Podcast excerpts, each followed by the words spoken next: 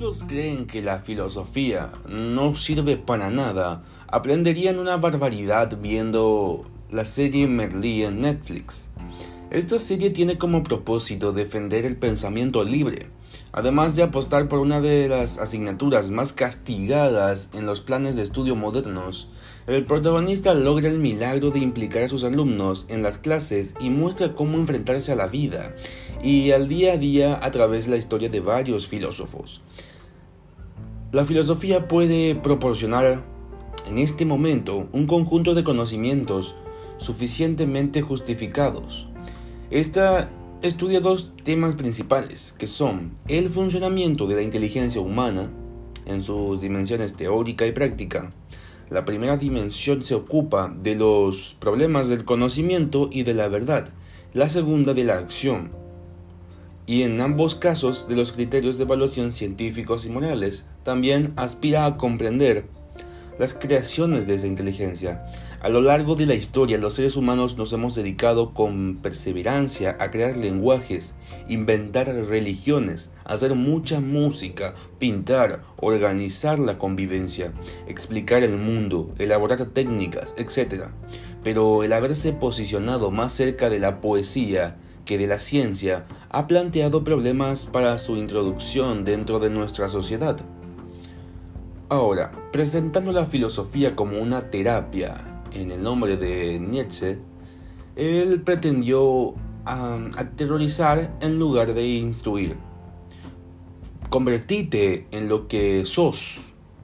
Es una cita que él eligió para el epígrafe de su disertación de posgrado.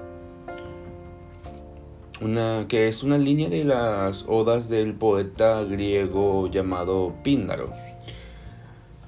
Privado totalmente de contexto, este pronunciamiento puede parecer tan vacío como el texto de un manual de autoayuda. Después de todo, ¿cómo puede alguien dejar de ser quien es? ¿Hay alguna instrucción que sea más trivial?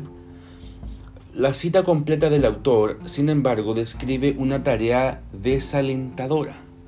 Aprende y conviértete en lo que eres. Nietzsche sabía que si la filosofía puede servir como terapia es entregando una sacudida eléctrica al alma.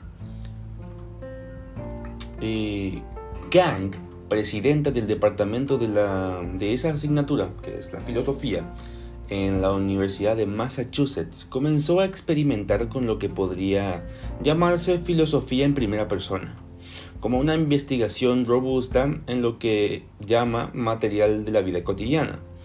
El alemán Nietzsche se aleja de la identificación del sujeto con la conciencia, pero en otra dirección, en lugar de la actividad productiva, postulará la vida como factor en torno al que se constituye la realidad. Está sometida al cambio, que está regulado por la ducha de elementos contrarios y aboca a una repetición infinita en el contexto de un ciclo cósmico que la conduce en un eterno retorno, en relación con el que todo alcanza su sentido. En esa lucha la conciencia trata de fijar el movimiento, de anularlo, sustituyendo por conceptos el movimiento real de las cosas, sustituyendo lo vital por una representación de lo vital, recuperar la verdad, poner de manifiesto la radical prioridad de la vida sobre la conciencia. En buena medida será el proyecto nietzscheano. Además, en este nuevo podcast y presento lo que dijo esta presidenta de la universidad, ella describe el ideal matrimonial de Nietzsche una unión que encarna el deseo de la pareja de crear algo que sea más que la suma de las partes, sin caer nunca en una larga estupidez. El trabajo más, reciente de Kant representa otro esfuerzo por restaurar la filosofía a su relevancia anterior, atarla al desorden de la experiencia cotidiana, el senderismo con Nietzsche explora dos cálculos relacionados pero distintos con los halagos de la vida moderna. Kant está fascinado con la idea de la decadencia de Nietzsche, mencionó por primera vez en El nacimiento de la tragedia y que lo preocuparía el resto de su vida. Mezclando biografía, historia intelectual y ensayo personal, eh, el autor consiguió una afirmación de que la filosofía prospera cuando proporciona un antídoto contra el abatimiento saludable de la cordura. Ahora, ¿qué tenemos que decir sobre la autoayuda? Porque Nietzsche nos da un tipo de autoayuda para tener una buena vida.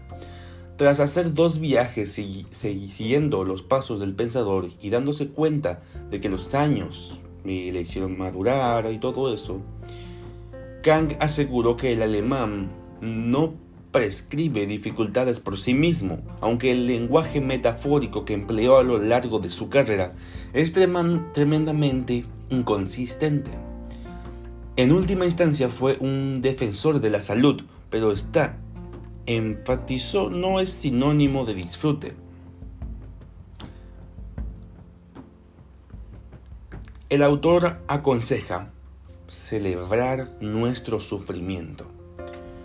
Podemos evitarlo deshaciéndonos del compromiso y aislándonos de las dificultades que forman parte de la existencia humana más plácida. Kant concluye que una celebración de la vida no implica la autoinmolación, pero necesariamente conlleva dificultades. Cada instante es necesario, incluido el sufrimiento y la pérdida, que se incluyen en el siglo del devenir eterno de nuestra propia existencia. Ten en cuenta lo que niegas, desprecias o maldices, porque vas a ser responsable de condenar tu propia vida a la miseria vital, tomarla como una aventura o un experimento que crece de finalidad. La filosofía de Nietzsche es un canto optimista de la vida. Paradójicamente, y a pesar de la poca congruencia con su circunstancia personal, su obra muestra las ilimitadas oportunidades para decirle sí a la existencia en todo momento, y a pesar de que algún mal externo o corporal pretenda ahogarla, hay que afirmar la vida interior y combatir las patologías del espíritu.